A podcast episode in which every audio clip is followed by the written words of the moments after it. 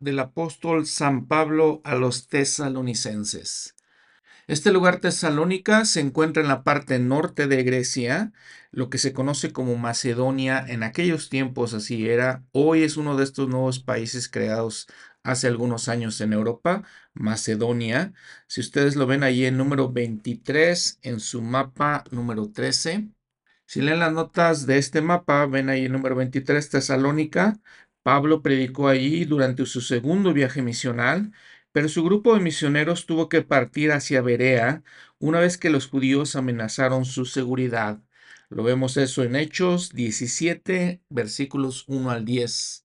Muy bien, entonces así comenzamos esta introducción a este episodio número 44. Es el episodio número 101 de todo nuestro podcast. Les digo número 44 del Nuevo Testamento. Un gran saludo para todas y todos ustedes.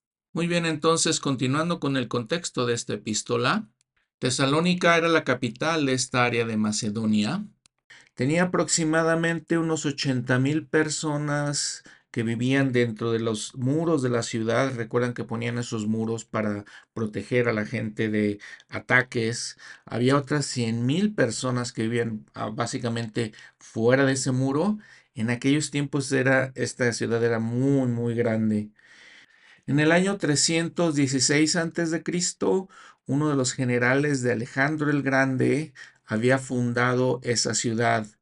Y siendo parte del imperio romano, se había, vuelto, perdón, una de esas ciudades que le llamamos ciudades libres. No tenían que pagar impuestos, imagínense, y tenían ciertos privilegios, ciertas concesiones especiales era un centro muy comercial, obviamente grande. Se encontraba en la intersección de eh, avenidas, calles muy grandes y pasaba por ahí mucho comercio. Y por obvias razones era una ciudad que se encontraba muy influenciada por lo que es el helenismo, estos pensamientos, ideas, eh, maneras de vivir griegos. Este nombre se le había dado por la hermana de Alejandro el Grande, Igualmente que la ciudad siguiente que vemos ahí de Filipos, vemos en el mapa, que es cuando hablamos de los filipenses, ahí estaba esta rama. Este nombre se le había dado debido al padre de Alejandro el Grande, Felipe. Entonces les digo, eh, obviamente todo era dominado por ellos. Ahora, recordando cómo llegó a suceder que tenemos este Nuevo Testamento, se encontraban manuscritos, la gente en la antigüedad encontró todos estos manuscritos que venían de ciertos, bueno, se probó, se comprobó la procedencia de estos.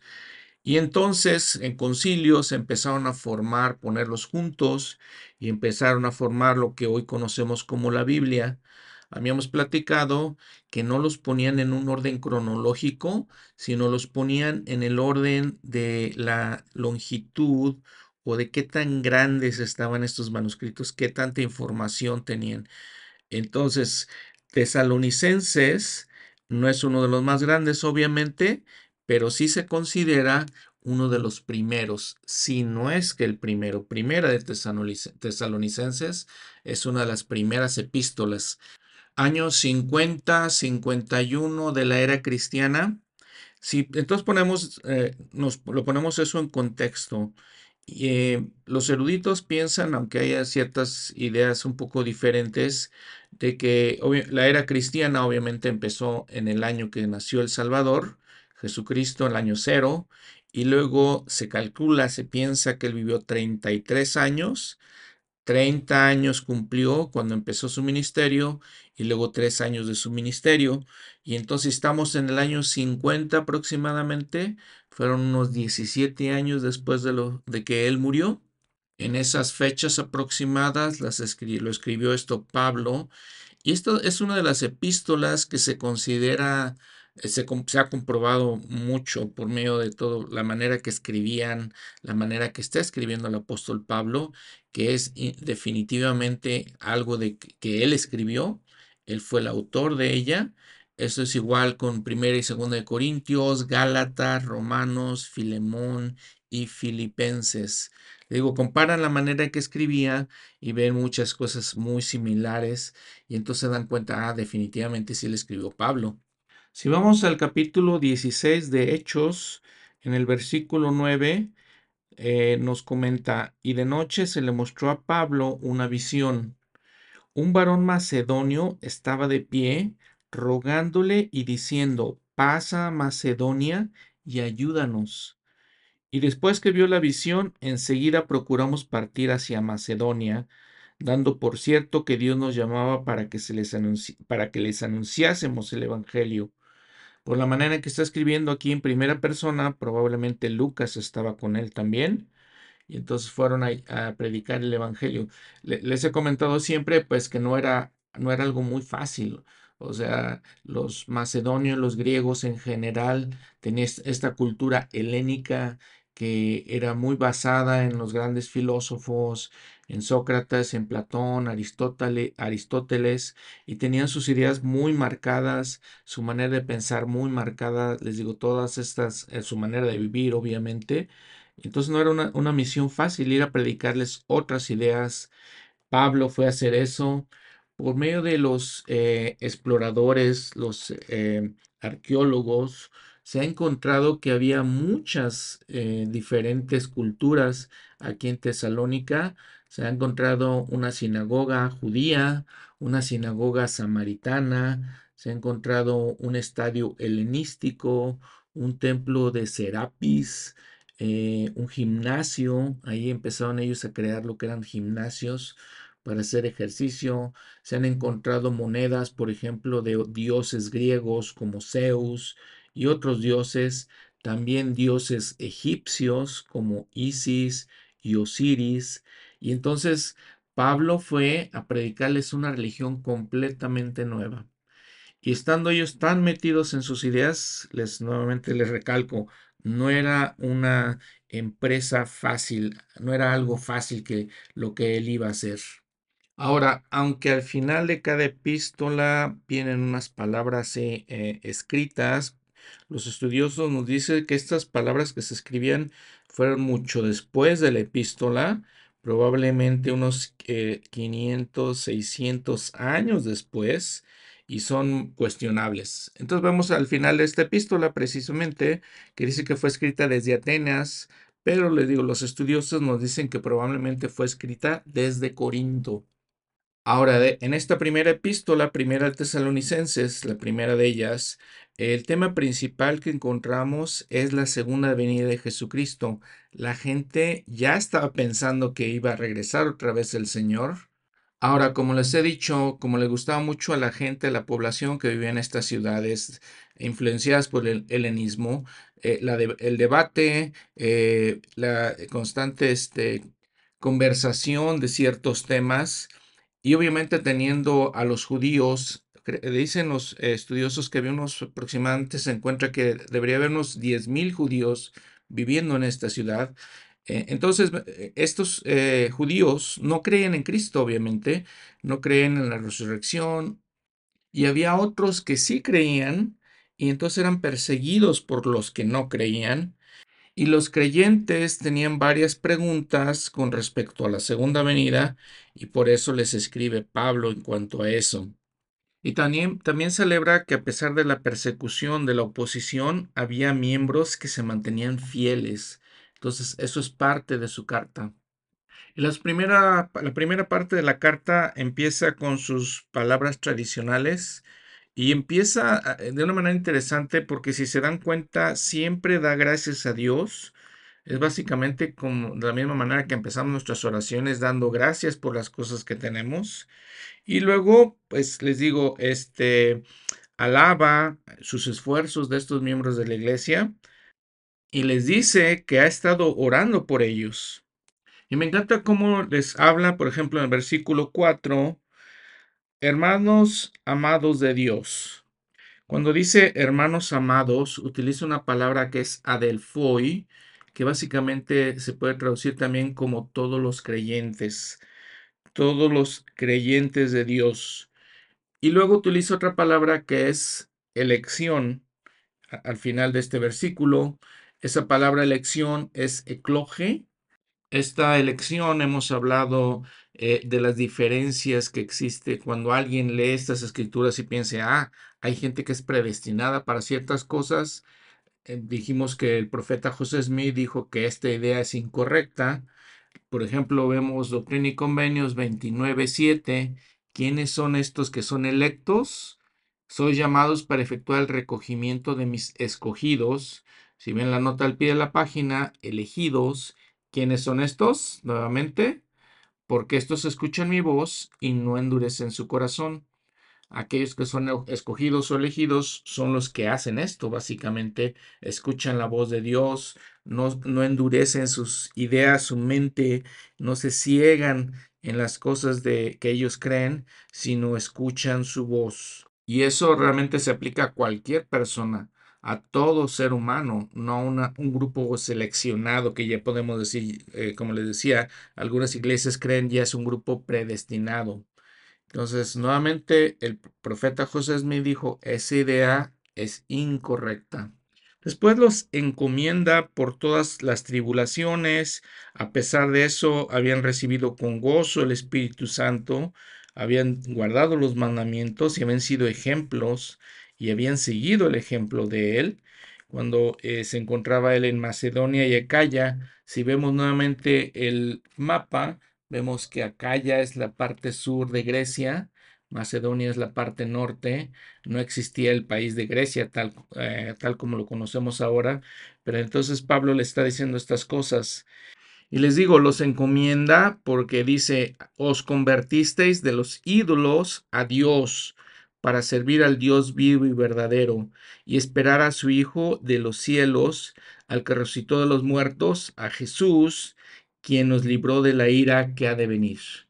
Vemos entonces muy, muy claramente cómo los conversos, la gente eh, cambia sus ideas, esas ideas, por ejemplo, de ellos de ser idólatras, y eran muy idólatras, si vemos, eh, estudiamos un poco de la mitología griega y todos los dioses que adoraban, ellos eran así, tenían todas esas ideas y cambiaban. Esos eran los conversos griegos y también los conversos que se convertían del judaísmo que hemos platicado también, que pues había ciertas ideas que querían la gente toda, que siguieran todavía de la ley de Moisés y Pablo les dice, no, esas hay unas cosas que ya deben de hacer de una manera diferente.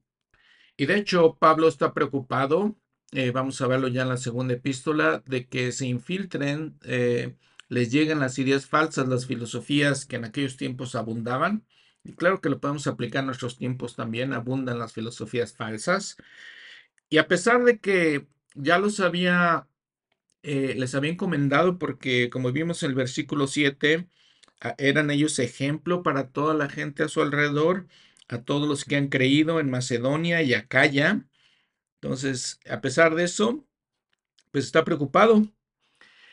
En el capítulo 2 menciona que está de todas maneras contento, feliz, porque dice su predicación no fue en vano a pesar de que habían padecido mucho, ya dice en el versículo 2 del capítulo 2, sido afrentados en Filipos, eh, si ven la nota al pie de la página, es decir, maltratados o ultrajados, y les dice que está complacido, diciendo básicamente la adversidad que sufrimos, todos los eh, ultrajos, todos los maltratos que sufrimos, valieron la pena, porque ellos habían cambiado, estaban entendiendo, habían sido ejemplo, les digo. Y después comenta que, contrario a lo que mucha gente piensa, comenta que toda su predicación, todas sus enseñanzas son verdaderas, son genuinas, son auténticas. Nuestra exhortación no procedió de error, ni de impureza, ni fue por engaño, sino que fuimos aprobados por Dios para que, nos, para que se nos confiase el Evangelio así hablamos, no para agradar a los hombres, sino a Dios que examina nuestros corazones. Les digo, todo él fue honesto, es verdadero en lo que predicó. Nunca fuimos lisonjeros en la palabra, como sabéis, ni encubrimos avaricia. Dios es testigo, ni, ni buscamos la gloria de los hombres, ni de vosotros, ni de otros aunque podíamos seros carga como apóstoles de Cristo.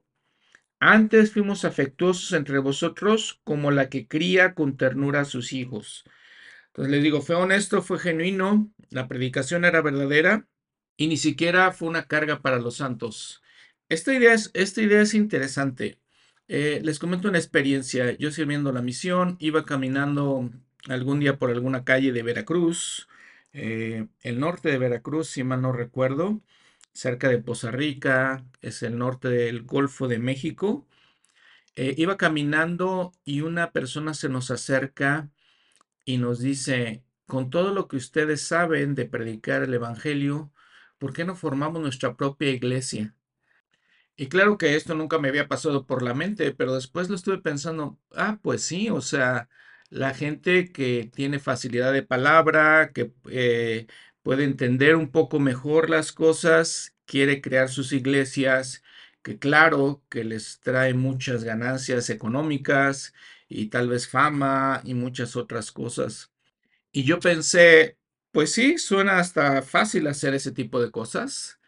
Eh, les digo, con lo que sabemos nosotros, con lo que hemos estudiado y con que eh, lo que hemos aprendido de cómo hablar, de cómo enseñar a la gente, podríamos haberlo hecho.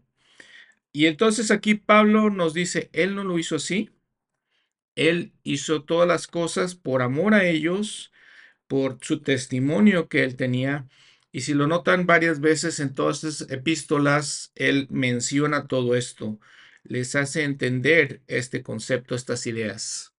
Y ya en el versículo 10 les comenta, vosotros sois testigos, y Dios también, de cuán santa y justa e irreprensiblemente nos condujimos con vosotros los que creísteis. Así como también sabéis de qué modo exhortábamos y consolábamos a cada uno de vosotros como un padre a sus hijos. Y os encargábamos que anduvieseis como es digno de Dios, que os llamó a su reino y gloria. Por lo cual también nosotros damos gracias a Dios sin cesar, porque cuando recibisteis la palabra de Dios, que oísteis de nosotros, la recibisteis no como palabra de hombres, sino según es en verdad la palabra de Dios. Y les hace ver, como lo hizo en varias ocasiones, lo ha hecho en todas sus cartas, que los judíos habían, se habían equivocado, habían matado al Señor, habían matado a los profetas y nos han perseguido a nosotros y nos impedían, dice, hablar a los gentiles, pero yo lo hice. ¿Y cuál es la gloria de él? Vosotros sois nuestra gloria y gozo. Y creo que es un gozo compartido por cualquiera que haya servido una misión.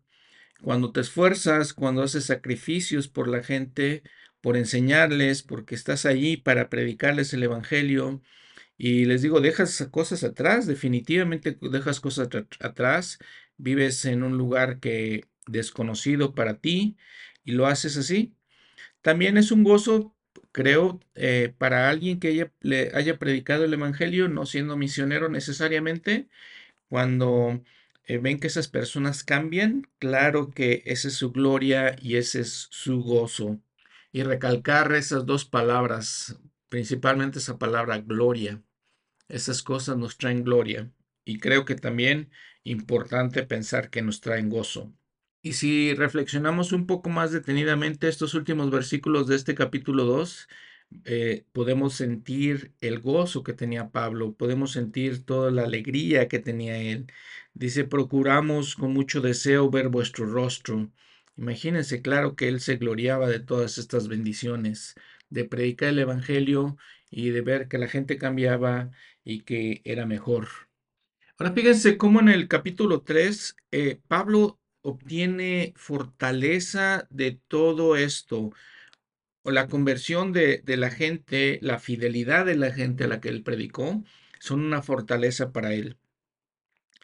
Dice que enviaron a Timoteo, nuestro hermano, ministro de Dios, para confirmaros y exhortaros en vuestra fe a fin de que nadie se inquiete por estas tribulaciones. Se está refiriendo a toda la adversidad que había, comentado en hace unos versículos, todas esas tribulaciones. porque vosotros mismos sabéis que hemos sido puestos para esto. Ya él les había dicho, dice después, que iban a padecer tribulaciones y que para eso estaban sirviendo la misión. Sabía Pablo, tenía el conocimiento de que parte de todo esto, de parte de su servicio misional, era adversidad. Dice la hermana Lynn Wilson, de quien les digo, obtengo varias informaciones para, para compartirlas con ustedes. Dice que esta es eh, una realidad de la vida interesante. Estamos aquí para pasar tribulaciones. Aprendemos a distinguir lo bueno de lo malo por nuestra propia experiencia. La vida está llena de espinas y retos de todas clases, espiritual, emocional, hambre y dolor, además de las tentaciones de Satanás.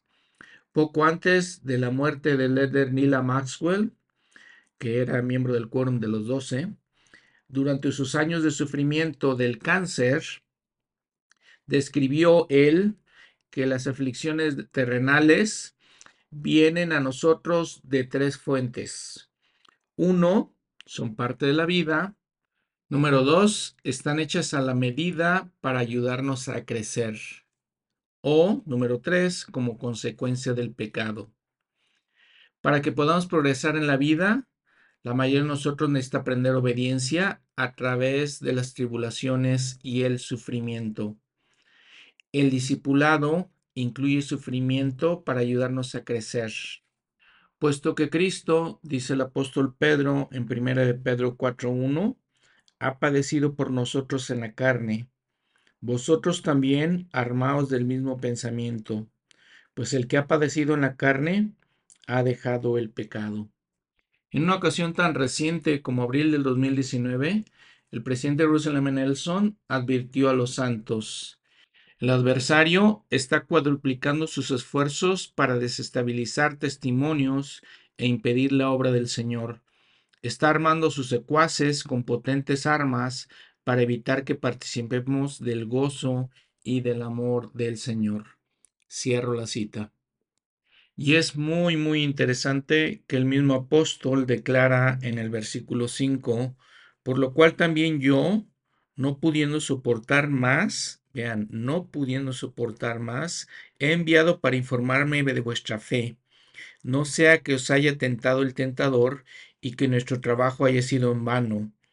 Pero cuando Timoteo volvió de vosotros a nosotros, nos dio buenas nuevas de vuestra fe y amor y que siempre tenéis gratos recuerdos de nosotros, deseando vernos, como también nosotros a vosotros.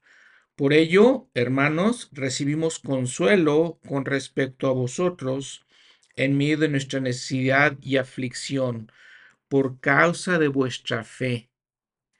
Porque ahora vivimos si vosotros estáis firmes en el Señor les digo, es fascinante entender que Pablo se fortaleció por medio de la fe de sus conversos. Estos, y lo hizo así tan ciertamente que pues manda a Timoteo para que pregunte, porque dice, ya no podía más por todas las aflicciones que estaba pasando. Y esto, estas noticias, obviamente elevaron el ánimo y lo inspiraron. Y eso es algo, les digo, muy interesante este evangelio, ¿no? Muy para, mucho para reflexionar. Pablo predica, pero y fortalece a, los nuevos conversos, pero al mismo tiempo se fortalece él mismo. Él recibe fe porque ve que los otros tienen fe. Eh, les digo, muy interesante de que eh, una autoridad de la iglesia se fortalezca por medio de la fe de los miembros de la iglesia. El elder Bednar menciona algo de esto en esta última conferencia, en la senda de su deber, se llama su discurso. Él dice, estoy agradecido por los millones de miembros de la iglesia que hoy vienen al Salvador y avanzan en la senda de los convenios, en los últimos carromatos de nuestra caravana contemporánea y que ciertamente no prestan menor servicio su firme fe en el Padre Celestial y el Señor Jesucristo y su vida modesta y consagrada me inspiran a ser un mejor hombre y discípulo. Los amo, los admiro, les agradezco y, les, y los elogio. Cierro la cita. Y creo que vale mucho la pena que podamos leer todo otra vez, si no lo hemos leído, si no lo hemos escuchado, tal vez este discurso muy, muy inspirador. Y continúa el apóstol Pablo, por lo cual, ¿qué acción de gracias podremos dar a Dios por vosotros? Por todo el gozo con que nos regocijamos a causa de vosotros delante de nuestro Dios, orando de noche y de día con gran fervor, para que veamos vuestro rostro y para que completemos lo que falta a vuestra fe. Mas el mismo Dios y Padre nuestro y nuestro Señor Jesucristo encamine nuestro viaje a vosotros, y el Señor os multiplique y os haga abundar en amor unos para con otros y para con todos, como también lo es de nosotros para con vosotros, para que sean confirmados vuestros corazones, irreprensibles en santidad delante de Dios vuestro Padre, en la venida de nuestro Señor Jesucristo, con todos sus santos. Claro que eh, entiendo leyendo estas palabras que toda esa fe que tenía Pablo, todo ese esa grandísima obra misional que realizó, eh, se fortalecía por medio de estos frutos. Claro que eso le ayudaba a seguir adelante, independientemente de la fe que muestra en todas sus palabras, en la fe que tenía en Jesucristo. Ahora, recordando también las palabras del presidente Nelson en la conferencia de abril de 2019 otra vez, eh, el mensaje que él da, uno de los mensajes que él da, dice, podemos actuar mejor y ser mejores. De la misma manera, Pablo los exhorta, los invita. Hermanos, os rogamos y exhortamos en el Señor Jesucristo que de la manera que fuisteis enseñados por nosotros, de cómo os conviene andar y agradar a Dios, abundéis más y más. Y les dice que se aparten, como también nosotros debemos aplicarlo nosotros mismos, que nos apartemos de ciertas prácticas, que tratemos de santificarnos, porque no nos ha llamado Dios a impureza, no nos ha llamado a impureza, sino a santificación. Así que el que menosprecia esto, no menosprecia a hombre, sino a Dios, que también nos dio su Espíritu Santo. Qué, importante reflexión. Cuando nosotros eh, rechazamos las enseñanzas del Evangelio, no estamos menospreciando a nadie más que a Dios. Estamos menospreciando sus bondades, estamos menospreciando tal vez esa infinita expiación que Jesucristo ha hecho por nosotros. No la consideramos de gran valor. Y yo específicamente, yo reflexionando sobre todas estas cosas, son muy fortalecedoras, muy eh, inspiradoras. Eh, precisamente ahorita batallando un poco con una enfermedad, batallando un poco con mi vehículo que no funciona muy bien y con otras cosas más serias que eso, eh, me da fortaleza, me da la fortaleza de de continuar adelante cuando en medio de tanta cosa me siento apesadumbrado, me siento preocupado, pero aquí es Pablo me da la fuerza para, para seguir adelante. Espero que con ustedes también sea algo parecido, no por los problemas, no por la adversidad, pero que todas estas enseñanzas que da eh, Pablo en estas epístolas los fortalezcan que las recuerden, los las apliquen a ustedes en su propia vida. A continuación les habla del amor fraternal y les dice, creo que ustedes son ejemplo de eso, pero les, les dice en el versículo 10, al final del versículo, espera que abundéis en ello más y más, y que tengan tranquilidad, que se ocupen de sus asuntos y trabajen en las cosas que les han enseñado, que andéis honradamente para con los extraños y no tengáis necesidad de nada. ¿Y por qué van a hacer esto? Porque creen que Jesús murió y resucitó. Así también traerá Dios con Jesús a los que durmieron con él. Y entonces cambia la temática a la segunda venida. Por lo cual os decimos esto en palabra del Señor, que nosotros que vivimos, que habremos quedado hasta la venida del Señor, no precederemos a los que durmieron, porque el Señor mismo, con voz de mando, con voz de arcángel y con trompeta de Dios, descenderá del cielo. Y los muertos en Cristo resucitarán primero. Luego nosotros, los que vivamos, los que hayamos quedado, seremos arrebatados juntamente con ellos en las nubes para recibir al Señor en el aire. Y así estaremos siempre con el Señor. Por tanto, consolaos los unos a los otros con estas palabras. Creo que en estos momentos ellos pensaban que iban a recibir al Señor, su segunda venida.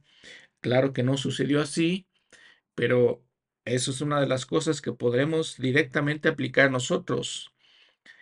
Muchos, muchos de nosotros o muchos, muchos de aquellos que sean fieles van a vivir y van a ser llevados, arrebatados en las nubes para recibir al Señor en el aire. Eso va a suceder a algunos de nosotros. Sin embargo, advierte a los santos en Tesalónica que los tiempos y las estaciones, que por eso no se tienen que preocupar, porque sabemos perfectamente que el día del Señor vendrá así como ladrón en la noche que cuando digan paz y seguridad, entonces vendrá sobre ellos destrucción repentina, como los dolores a la mujer encinta, y no escaparán. Mas vosotros, hermanos, no estáis en tinieblas para que aquel día os sorprenda como ladrón, porque todos vosotros sois hijos de luz e hijos del día, no somos de la noche ni de las tinieblas. Por tanto, no durmamos como los demás, sino velemos y seamos sobrios. El presidente Joseph Smith dijo, yo no sé cuándo vendrá. Ningún hombre lo sabe, ni los ángeles del cielo, pues en relación a esta gran verdad ellos estarán, están en oscuridad. Pero esto sí sé, que las señales que han sido indicadas están siendo dadas. La tierra está llena de calamidad, de dificultades, el corazón de los hombres está desfalleciendo. Vemos las señales así como vemos a la higuera cuyas hojas están brotando. Sabiendo que esta época está cercana, me corresponde y os corresponde, así como a todos los hombres sobre la faz de la tierra, prestar atención a las palabras de Cristo, a sus apóstoles y velar, pues no sabemos cuál será el día y la hora, pero os digo esto, vendrá como un, ladrón en la noche, cuando muchos de nosotros no estaremos listos para ello. Cierro la cita. Y si ven al presidente Josephine Smith, ¿cuándo dijo esto? Hace unos 50 años. Y ya estaba él hablando de las señales, de que el corazón de los hombres está desfalleciendo. Y, digo, en nuestros tiempos todo eso es multiplicado ya de acuerdo con aquella época. Y claro que es muy interesante notar que dice los hijos de la luz o los hijos de luz son aquellos miembros de la iglesia que van a entender las señales y que vamos a estar o van a estar velando eh, circunspectos, dice las palabras aquí en la nota al pie de la página, eh, se van a dar cuenta de, aunque no sepamos cuándo va a llegar el Señor, nos podemos dar cuenta por estas señales. Sin embargo, habla de los hijos de la noche, eh, en los, que viven en las tinieblas, básicamente, no van a entender nada de esto. Y después vienen varios consejos que nos da Pablo. Consolaos los unos a los otros, edificaos los unos a los otros. Os rogamos, hermanos, que tengáis en mucha estima por causa de su buena obra aquellos que presiden en el Señor, aquellos que trabajan entre vosotros, tened paz los unos con los otros. También nos rogamos que amonestéis a los que andan desordenadamente, que consoléis a los de poco ánimo, que sostengáis a los débiles, que seáis pacientes para con todos. Mirad que ninguno devuelva a otro mal por mal, sino seguid lo bueno para siempre, los unos para con los otros y para con todos. estad siempre gozosos, orad sin cesar, dad gracias en todo, porque esa es la voluntad de Dios para con vosotros en Cristo Jesús. No apaguéis el espíritu, no menospreciéis las profecías, examinadlo todo, retened lo bueno, apartaos de toda apariencia de mal, y el mismo Dios de paz os santifique por completo, y todo vuestro ser y espíritu y alma y cuerpo sea guardado irreprensible para la venida de nuestro Señor Jesucristo. Fiel es el que os ha llamado, quien también lo hará. Hermanos, orad por nosotros. Saludad a todos los hermanos con beso santo.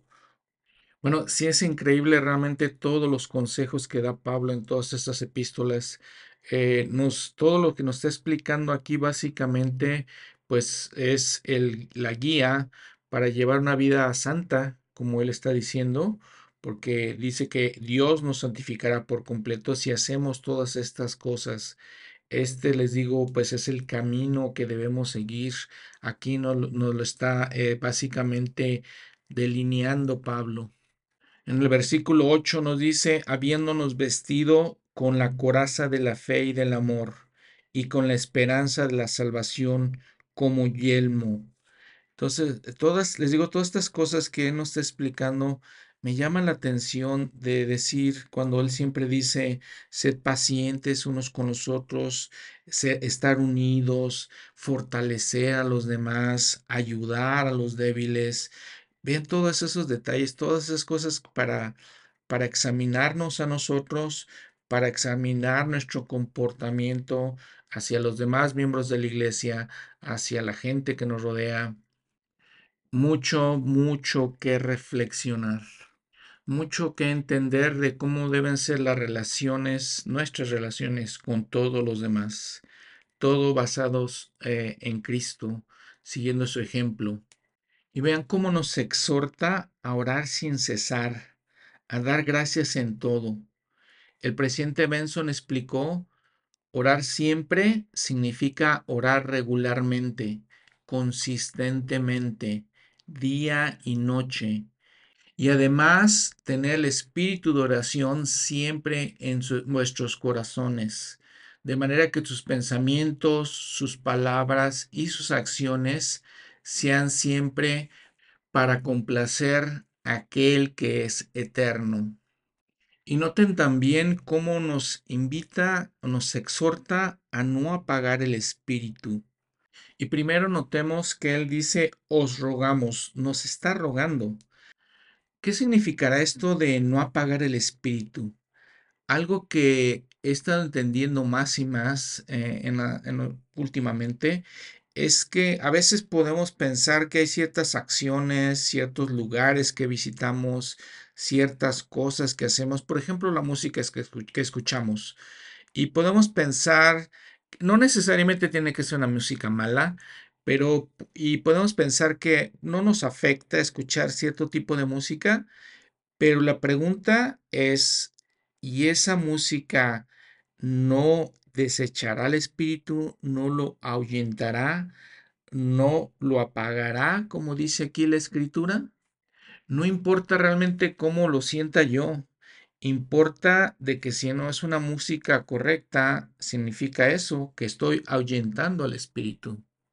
También podemos ahuyentar al espíritu con eh, nuestra ira tal vez, hablando palabras que no son muy eh, honestas, que no son muy buenas, que no son muy nobles, eh, con nuestras palabras, con nuestra negligencia tal vez, nuestra apatía. Todas esas cosas definitivamente creo que apagan al espíritu y creo que lo ahuyentan y no lo podemos tener con nosotros. Y como eh, dijo el presidente Nelson, en nuestros días no vamos a poder, poder sobrevivir si no tenemos el Espíritu Santo con nosotros. Ahora, segunda epístola del apóstol San Pablo a los tesalonicenses. Poco después de haber escrito la primera epístola, eh, regresa Timoteo eh, con las nuevas a, Pablo de que pues, los santos estaban batallando con ciertas cosas. Ya habíamos hablado de la persecución, Ya hablamos también de que tenían un cierto miedo, pensaban que allá iba a ser la segunda venida. Y también había situaciones eh, como la ociosidad y algunos comportamientos que no eran correctos. Y entonces Pablo trata estos temas en esta segunda epístola y lo primero que, hace es tratar de consolar, ayudarles a entender que el Señor les dará reposo. Pero antes de pasar a eso, vean por ejemplo el versículo 1, las palabras que agrega el profeta en la versión inspirada y dice, siervos de Dios, el Padre y de nuestro Señor Jesucristo a la iglesia de los tesalonicenses. Esas palabras las agrega a ese primer versículo. Bueno, y después, como les digo, les habla para consolarlos, dice el versículo 6, porque es justo para Dios pagar con tribulación a los que os atribulan, y a vosotros que sois atribulados, daros reposo con nosotros, cuando se manifieste el Señor desde el cielo con sus poderosos ángeles, en llama de fuego para dar retribución a los que no conocen a Dios ni obedecen el Evangelio de nuestro Señor Jesucristo, los que serán castigados con eterna perdición, separados de la presencia del Señor y de la gloria de su poder. Cuando vengan aquel día para ser glorificado en sus santos y para ser admirado en todos los que hayan creído, por, por cuanto nuestro testimonio ha sido creído entre vosotros. Entonces cambia esa, situación, empieza a hablar de, ese de esos padecimientos y empieza a hablar con lenguaje de la segunda venida.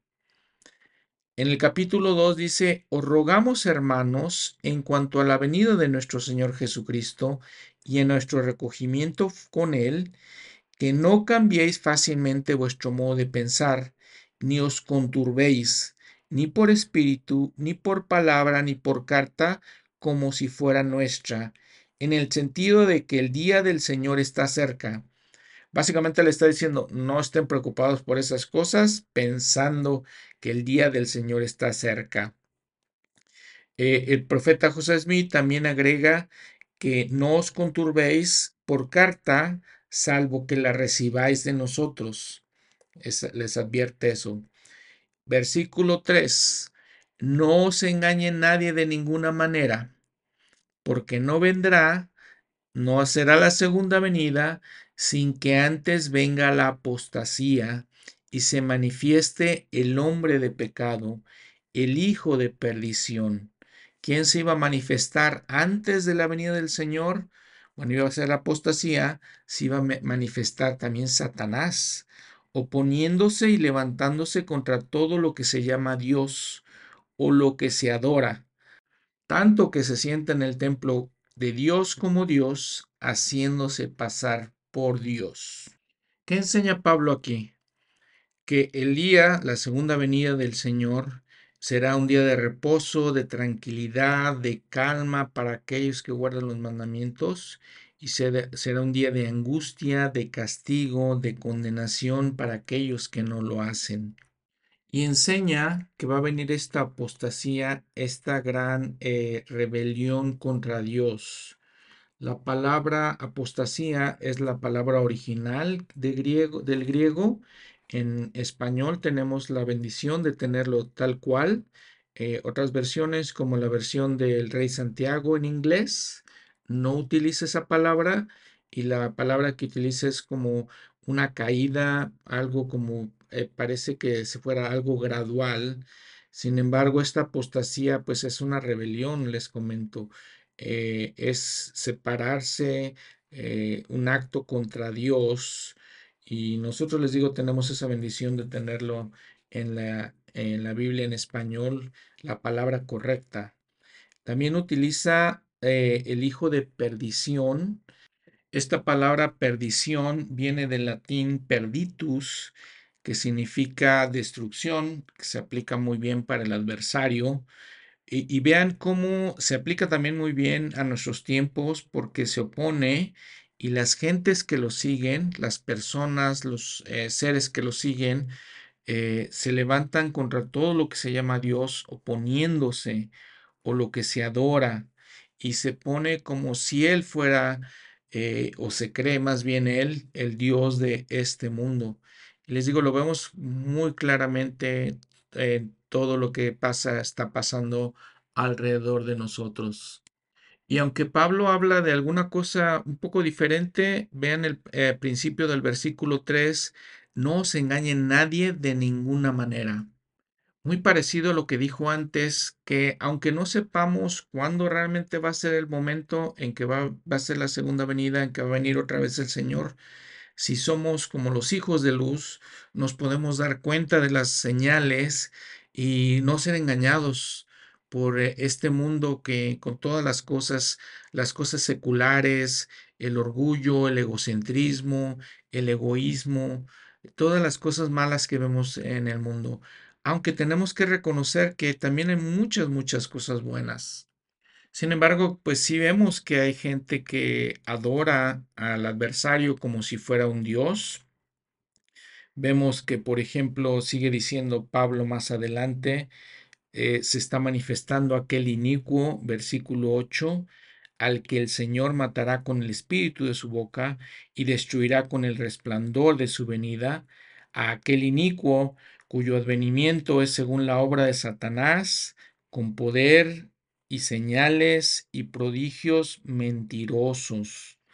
Vean eso, va a haber prodigios, va a haber señales, pero estos van a ser mentirosos. No nos engañemos o no seamos engañados, vamos a decir. Que no seamos llevados, como viene en el versículo 10, con todo engaño de iniquidad. Y luego dice, por tanto Dios les envió un poderoso engaño para que crean en la mentira. Pero entendamos que no es que realmente Dios lo envíe ni, ni quiere que ellos crean en la mentira, los inicuos, sino que más bien dice, sean condenados los que no creyeron en la verdad, sino que se complacieron en la iniquidad. No que lo haga Dios, sino que aquella gente que no cree, que se complace en hacer el mal, va a caer en la mentira básicamente, por sí mismos, no que Dios lo crea. Pero nosotros debemos dar siempre gracias a Dios por vosotros, hermanos amados por el Señor, de que Dios os haya escogido desde el principio para salvación mediante la santificación por el Espíritu y por la fe en la verdad, para lo cual os llamo por medio de os llamó más bien, perdón, por medio de nuestro evangelio para alcanzar la gloria de nuestro Señor Jesucristo. Y les digo, entendamos bien eso.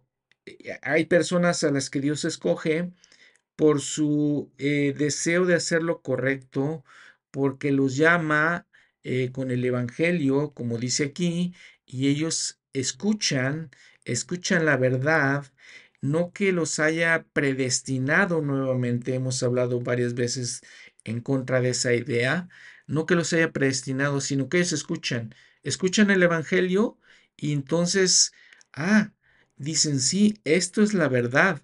Sin embargo, algunos nosotros endurecen sus corazones, se complacen en ser inicuos, entonces obviamente no van a escuchar. Nuestro Señor Jesucristo, mismo y Dios, nuestro Padre, quien nos amó, nos dio consuelo eterno y buena esperanza mediante la gracia. Consuele, consuele vuestros corazones y os confirme en toda buena palabra y obra. Y escuchemos lo que ya nos dice ya en el capítulo 3, eh, cuando dice, orad por nosotros básicamente eh, orar por las autoridades de la iglesia en aquel tiempo.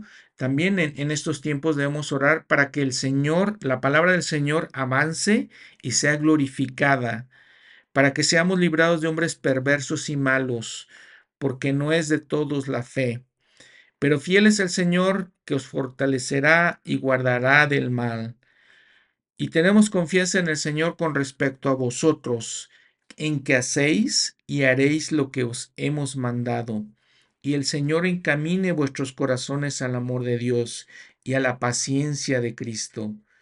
Pero os mandamos, hermanos, en el nombre de nuestro Señor Jesucristo, que os apartéis de todo hermano que ande desordenadamente y no conforme a la enseñanza que recibieron de nosotros porque vosotros mismos sabéis de qué manera debéis imitarnos, pues no anduvimos desordenadamente entre vosotros, ni comimos de balde el pan de nadie, sino que trabajamos arduamente y con fatiga de noche y de día, para no ser gravosos a ninguno de vosotros. Ahora vean también cómo les advierte. Ya estaban las eh, señales de la apostasía, ya pasaban ciertas cosas, porque dice en versículo 11, oímos que algunos de entre vosotros andan desordenadamente, no trabajando en nada, sino entrometiéndose en lo ajeno. A tales les mandamos y exhortamos por nuestro Señor Jesucristo que, trabajando con sosiego, coman su propio pan. Tal vez había gente que ya empezaba a robar cosas, no, se, no trabajaban por sus propias cosas. Y les digo, es impresionante que haya gente que piense que eh, tiene el derecho o que es algo bueno en sí estar quitando cosas y no trabajar con el sudor de nuestra frente. El versículo 13, vosotros hermanos no os canséis de hacer el bien y si alguno no obedece nuestra palabra por carta, señaladle, y no os juntéis con él para que se avergüence, pero no lo tengáis por enemigo, sino amonestadle como hermano. Vean todas las palabras. Impresionantes las palabras, la manera que hablaba Pablo. Es, eh, me parece increíble, inspirador todas sus enseñanzas, toda su sabiduría, todos los principios que, que estamos aprendiendo en estas epístolas. Algunas otras como esta de no os canséis de hacer el bien eh, que hemos aprendido en estas dos eh, cartas a los eh, tesalonicenses. Por ejemplo, examinadlo todo, retened lo bueno. les digo, esas son palabras que, que nos ayudan a poder tener más sabiduría, entender más los principios del Evangelio, todas sus exhortaciones, ¿no? Todas sus invitaciones que nos está haciendo. Le está haciendo, le está haciendo los santos en aquella época, pero definitivamente se aplican a nosotros en nuestra época. Ahora, en cuanto a, la segunda venida, este tema del que, de que, del que habla Pablo, el profeta José Smith habló varias cosas en cuanto a eso. Dice, el, yo profetizo que las señales de la venida del Hijo del Hombre ya han empezado. Habrá pestilencia y desolación una tras otra. Pronto tendremos guerra y derramamiento de sangre. Y creo que, vean, obviamente en, los tiempos del profeta José Smith todavía no pasaban la Primera Guerra Mundial, ni la Segunda Guerra Mundial, ni todo lo que, por ejemplo, está pasando ahorita en el Medio Oriente, en lugares importantes específicamente como Palestina. Queridos hermanos, sigue diciendo el profeta, eh, queridos y amados hermanos, vemos que han llegado tiempos peligrosos como se testificó. Vemos que todo se está cumpliendo y que pronto llegará el día en que el Hijo del Hombre descenderá en las nubes del, cielo expliqué en cuanto a la venida del Hijo del Hombre y también de que es falsa la idea de que los santos escaparán de todos los juicios, mientras los inicuos sufren, porque toda carne está sujeta al padecimiento y los justos apenas escaparán. Véase Doctrina y Convenio 63-34. Aún así, muchos de los santos se librarán, pues los justos por la fe vivirán. Véase Habacuc 2.4. Sin embargo, muchos de los justos caerán presa de las enfermedades, las pestilencias, etc. Y creo que podemos aplicarlo muy bien a la epidemia que, vamos, que acabamos de sufrir. Por motivo de la debilidad de la carne, mas no obstante, se salvarán en el reino de Dios. De modo que es un principio injusto decir que tales y cuales personas han, transgredido porque han sido víctimas de las enfermedades o de la muerte, pues toda carne está sujeta a la muerte. Y el Salvador ha dicho, no juzguéis, no sea que seáis juzgados. Cuando contemplo la rapidez con que avanza el grande y glorioso día de la venida del Hijo del Hombre, en que vendrá para recibir a sus santos para sí, donde morarán en su presencia para ser coronados con gloria e inmortalidad, cuando considero que los cielos pronto serán sacudidos y temblará, temblará la tierra y se tambaleará de un lado para otro, que los cielos han de ser desplegados como un rollo cuando es desenrollado, y que tendrá que huir de toda montaña e isla, exclamo con el corazón, ¿qué clase de personas deberíamos ser en toda santa conversación y en toda piadosa manera de vivir? Es menester que seamos justos, para que seamos prudentes y entendamos, porque ninguno de los inicuos comprenderá, mas los prudentes entenderán, y los que enseñan la justicia a la multitud brillarán como las estrellas para siempre jamás. Véase Daniel 12:3. Seamos prudentes en todas las cosas y guardemos los mandamientos de Dios, para que nuestra salvación sea segura. Si tenemos nuestra armadura lista y preparada para el tiempo, eh, señalado, la armadura completa de la rectitud, podremos estar firmes en ese día de prueba. Véase Efesios 6:13. Y ahora vean lo que dice el profeta en cuanto a los electos de los que hemos hablado mucho. Dice él, y todos los que obedezcan sus mandamientos son sus electos, y él pronto los juntará de los cuatro vientos del cielo, desde un extremo de la tierra al otro, en donde quiera que él lo desee. Por tanto, con su paciencia ganarán sus almas. Y, creo que es muy este, interesante pensar en esto, reflexionar sobre estas cosas, ¿Dónde van a estar sus electos? En todo el mundo, en todas las naciones. Y creo que cada, cada vez que escuchamos al profeta hablarnos de los nuevos templos que se van a construir, eh, nos llama tanto la atención. Me llamó mucho la atención esta conferencia. Ahora un templo en Mongolia y más templos en África y, y todos estos países. Allí en todos estos lugares están sus electos. Es algo que nos está comentando el profeta José Smith. Ahora sigue comentando el profeta, desde el principio del mundo, así como en la actualidad, el designio de Jehová ha sido reglamentar los asuntos del mundo en su propio tiempo, estar a la cabeza del universo y tomar en sus propias manos las riendas del gobierno. Al lograrse eso, se administrará la justicia con rectitud, serán destruidas la anarquía y la confusión, y, y las naciones no se adiestrarán más para la guerra. Véase Isaías 2.4. Moisés recibía la palabra del Señor de Dios mismo. Él era la boca de Dios para Aarón, y éste instruía al pueblo en sus asuntos civiles, así como eclesiásticos. Ambos eran uno, no había distinción, Así acontecerá cuando se cumplan los fines de Dios. Entonces Jehová será rey sobre toda la tierra, y Jerusalén trono de Jehová, porque de Sión saldrá la ley, y de Jerusalén la palabra de Jehová. Véase Zacarías 14:9, Jeremías 3:17, Miqueas 4:2. Aquel a quien corresponde el derecho poseerá el reino y reinará hasta que haya sujetado todas las cosas debajo de sus pies. Véase Ezequiel 21:27, Primera de Corintios 15:27. La, la iniquidad esconderá su decrépita cabeza. Satanás será atado y las obras de oscuridad serán destruidas. Se ejecutará la justicia y el juicio se pondrá a nivel. Y sólo el que teme a Jehová será exaltado en aquel día Véase Isaías 2, 11, 28, 17. No se trata de que Jesús vaya a vivir en la tierra mil años con los santos, sino que reinará sobre los santos y descenderá e instruirá como lo hizo con los quinientos hermanos. Véase 1 de Corintios 15, 6.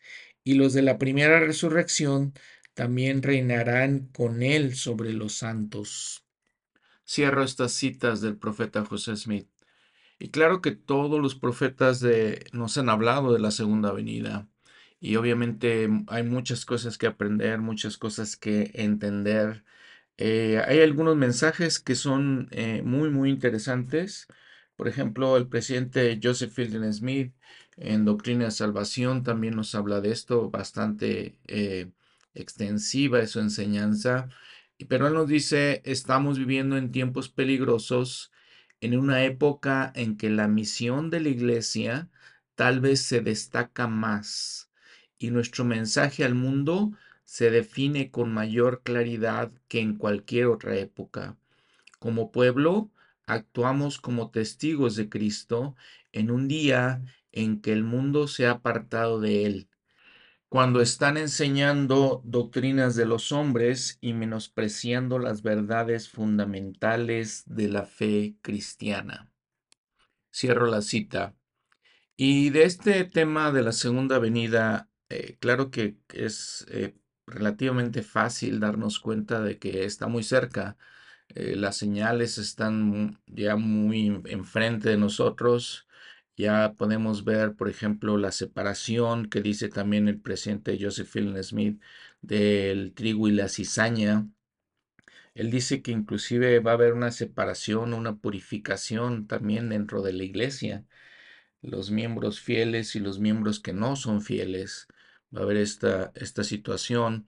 Obviamente estamos viendo ya que eh, las calamidades, los desastres naturales son mayores. Eh, por ejemplo, la revista National Geographic dice que aunque ha habido estas eh, situaciones de desastres naturales, pues en toda la historia del mundo, en los últimos años, estos se han multiplicado y se han también han crecido básicamente, han sido más fuertes. Todo esto, claro, claro que también vimos la pandemia que azotó a todo el mundo, literalmente a todo el mundo de una manera increíble. Eh, algunos, por ejemplo, como yo, creo que ustedes también, nunca habíamos sufrido estas cosas e increíblemente pues se paralizó el, el mundo por meses, ¿no? Se paralizó toda la economía por meses. Entonces fue una, una situación que a mí me pareció pues increíble. Las guerras también eh, siguen sucediendo, siempre ha habido guerras, pero eh, últimamente han aumentado las guerras y son más peligrosos ahora que tenemos bombas atómicas y que los países pelean ya con otro tipo de armamentos. Entonces todo esto nos indica que está muy cerca la segunda venida, aún a las puertas, de acuerdo con los profetas. Y hablando de los profetas, creo que el presidente Nelson, en mi opinión, ha sido ya muy directo, muy claro eh, siento el poder de su testimonio ya eh, eh, hablando con nosotros, nosotros de una manera muy, les digo, directa. Por ejemplo, también cuando habla de los templos, esa es otra señal. Imagínense la cantidad impresionante de templos que se están construyendo en lo que les comentaba hace un momento, en lugares que ni nos imaginábamos. Como les comentaba hace rato, ¿no? ¿Quién se iba a imaginar que iba a haber un templo en Mongolia? ¿Quién se iba a imaginar también que en lugares como nuestros hermanos allá de Perú, que obviamente tienen la sangre eh, de Leí, de los hijos de Leí, allí con el gran imperio inca, ya tienen eh, templos, eh, van a tener templos muy pronto Imagínense Arequipa, Chiclayo, Cusco, Iquitos, Lima, Perú, y otro que se llama Lima, Perú, Los Olivos, Trujillo, ahora también Huancayo. También podemos voltear hacia África. Imagínense, cinco templos va a tener Nigeria. La iglesia apenas llegó en 1978. En 1988 se creó apenas la primera estaca. También Angola, te les digo, son de esos lugares que nunca se imagina uno que va a haber un templo. En las Filipinas, 13 templos van a haber. El total después de todos estos anuncios van a ser 335 templos.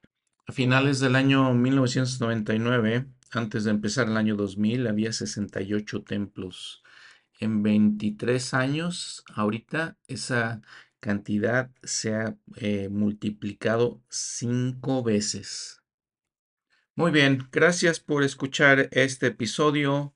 Gracias nuevamente por todo su apoyo, eh, porque más gente lo está escuchando, este podcast.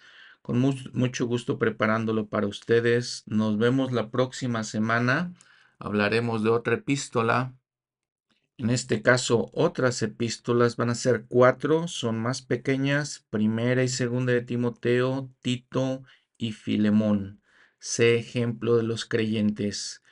Como siempre, recordarles que es muy importante leer las escrituras, es esencial hacerlo y esto nada más es una ayuda en nuestra lectura. Recordarles este, que utilizo ciertos mensajes de las autoridades generales, de los presidentes, los profetas de la iglesia, de libros que vienen de, de la iglesia, miembros de la iglesia, de la facultad de Brigham Young, de de otros podcasts como Follow Him, como Scripture Central. Y como les digo, pues lo hago con mucho gusto. Nos vemos la próxima semana.